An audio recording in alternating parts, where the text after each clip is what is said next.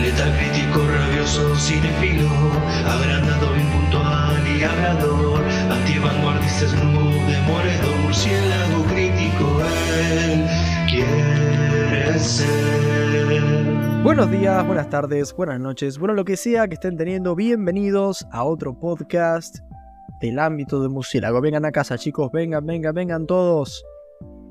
Y presten atención que se viene otra crítica.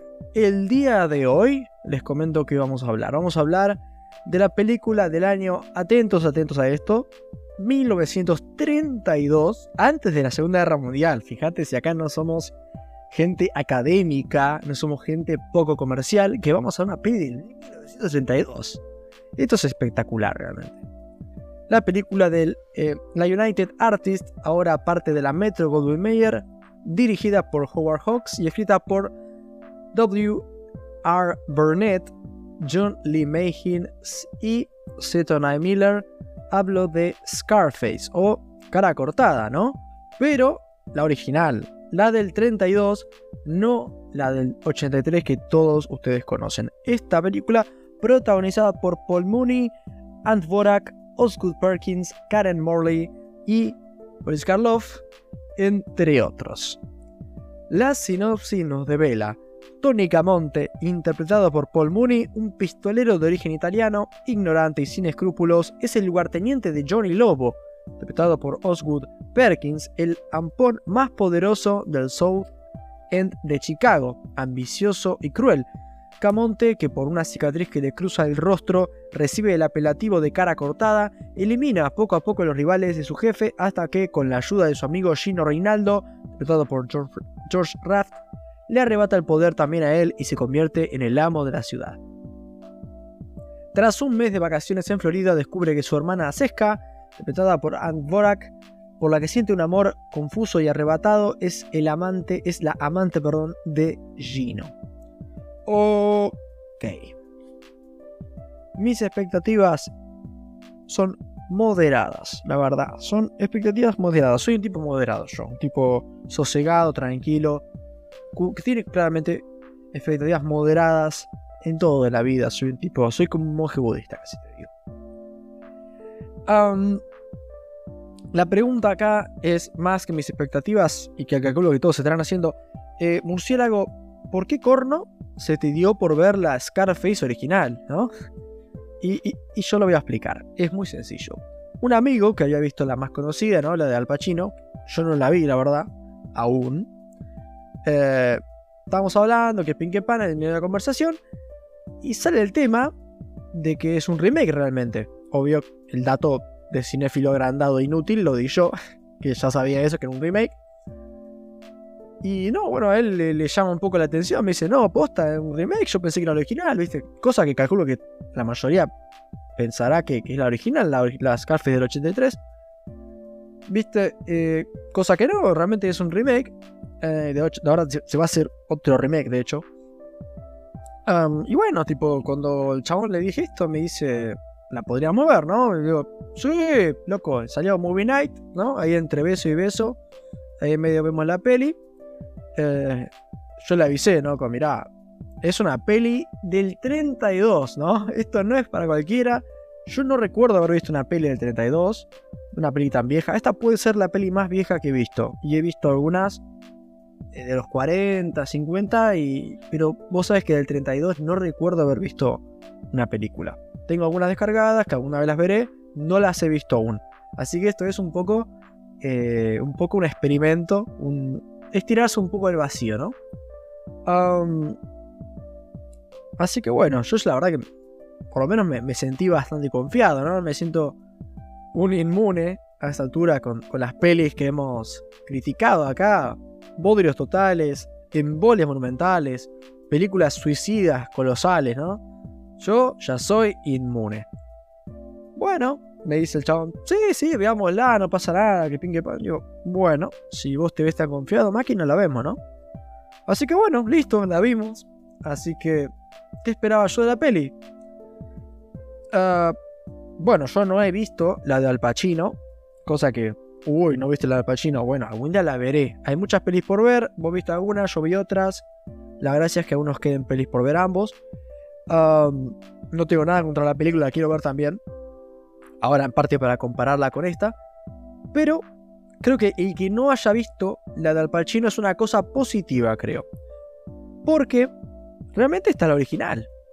Y está mejor abordarla por ahí con la mente un poco en blanco, ¿no? Como sin, sin juzgarla, ¿no? Comparándola con la peli que salió 50 eh, años después, ¿no? Tal como la gente que la vio tanto tiempo atrás, en los 30, bueno, hizo, ¿no? Por lo menos yo pienso, ¿no? Si el remake le habrá gustado a tanta gente y es una peli tan famosa, nada menos que con Al Pacino, ¿no? Al Pacino. Debería de haber algo de valor en la original, ¿no? Si no, no haces el remake, haces un original, ¿no? Así que bueno, vamos a abocarnos a responder estas preguntas. ¿Se dio el caso? ¿Me embolé viendo la peli? ¿Mi amigo se emboló? ¿O ambos nos entretuvimos? ¿Es una peli recomendable o una cortada de rostro al espectador? Vamos a averiguarlo. Ok. Comenzando con lo positivo. La peli yo siento que es de, es de buena manufactura realmente. El director, Howard Hawks, realmente se nota que sabe lo que hace. Muchas veces recurre a la imagen antes que el diálogo, lo cual es, es eh, como diría en inglés, ¿no? Eh, directing 101, lo más básico, Directing for Dummies, eh, es lo básico, ¿no? Con el manual en mano, como diríamos acá. Y crea este tipo Hawks eh, algunas escenas bastante buenas durante el trayecto de la peli, que, que, no digo que no tenga que ver el libreto, porque probablemente también sí, pero realmente el tipo, mira que yo soy más de destacar a los guionistas que al director, en este caso, realmente eh, creo que el director hace un trabajo tan bueno que la peli no termina padeciendo el ser blanco y negro, por lo menos en mí, porque justamente el tipo usa esta limitación a su favor, con mucho estilo y con mucha significancia, sobre todo usando los claroscuros muy bien, ¿no?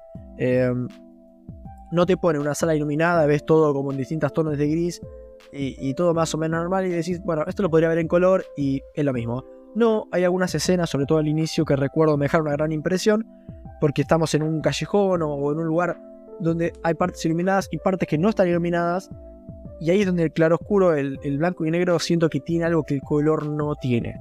Obviamente, yo prefiero el color cualquier día de la semana, pero son estos detalles los que digo, hey, el blanco y negro tiene su razón de ser y, se puede hacer realmente bien.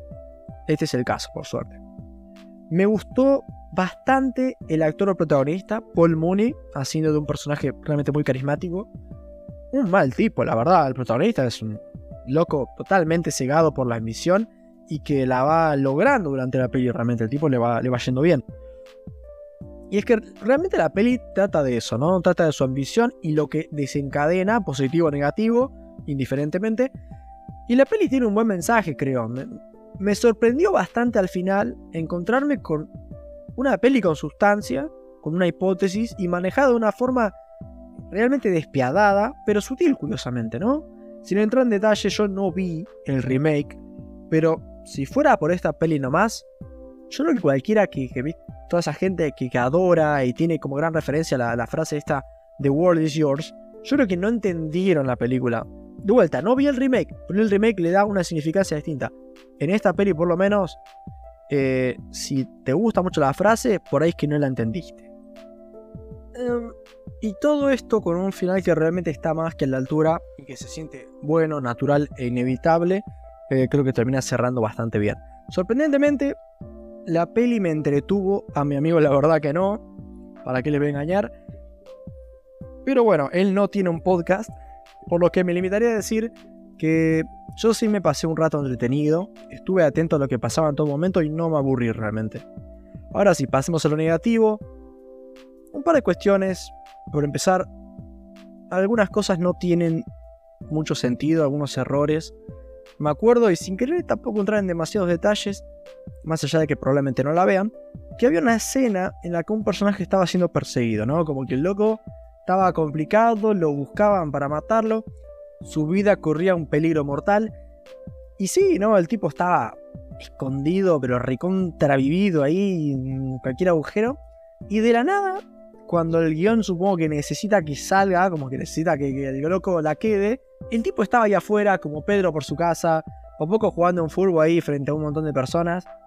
Y uno dice, loco, pero al final, ¿qué onda con este vago? O sea, un personaje supuestamente inteligente que en teoría no debería ser ningún inútil, sin dudas termina siendo una desprolijidad de guion y una cosa que no tiene sentido.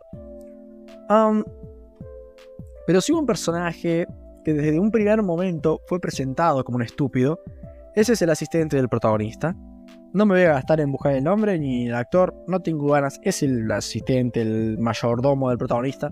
Un personaje que fuera de joda parece que no tiene todos los patitos en fila porque, en serio, su estupidez es un chiste recurrente en la peli y es exagerada. No me hizo ninguna gracia, me desentonó completamente. Lo único que me gustó fue su escena final, que no digo que lo redima porque realmente me pareció estúpido y no hacía falta, pero realmente o sea, como que sorprendentemente hace algo de valor con el personaje de su final, digamos, el final de la película. Está, está bastante bien. En resumen y para finalizar, una película bastante aceptable, eh, lejos de ser perfecta, con algunas conveniencias, vicios de la época y algunos lugares comunes, pero con un buen protagonista, final y mensaje, logran pasar la balanza eh, con facilidad realmente. En lo personal creo que si la Scarface original del año 1932 pudo estar en un buen nivel, no puedo esperar a ver qué pudieron hacer 50 años después con el señor Al Pacino, a esta peli por lo pronto le digo de 7.2 is yours. Y a ustedes les agradezco un montón por haber escuchado hasta acá. No sé, calculo que no, no querrán ver la película, es una peli antigua y no es para todos ver cine tan clásico. Pero si les gustó mucho la original, o sea, la, perdón, miento, el remake de Al Pacino, ¿Quién les dice que, no sería algo incluso, por ahí para los más fanáticos incluso, una, experiencia interesante agarrar y darle una probadita a, a la original, justamente a la peli a la que se le debe un poco la creación de la que tanto les gusta. Así que poco más que decir, más que buenas noches. Sí,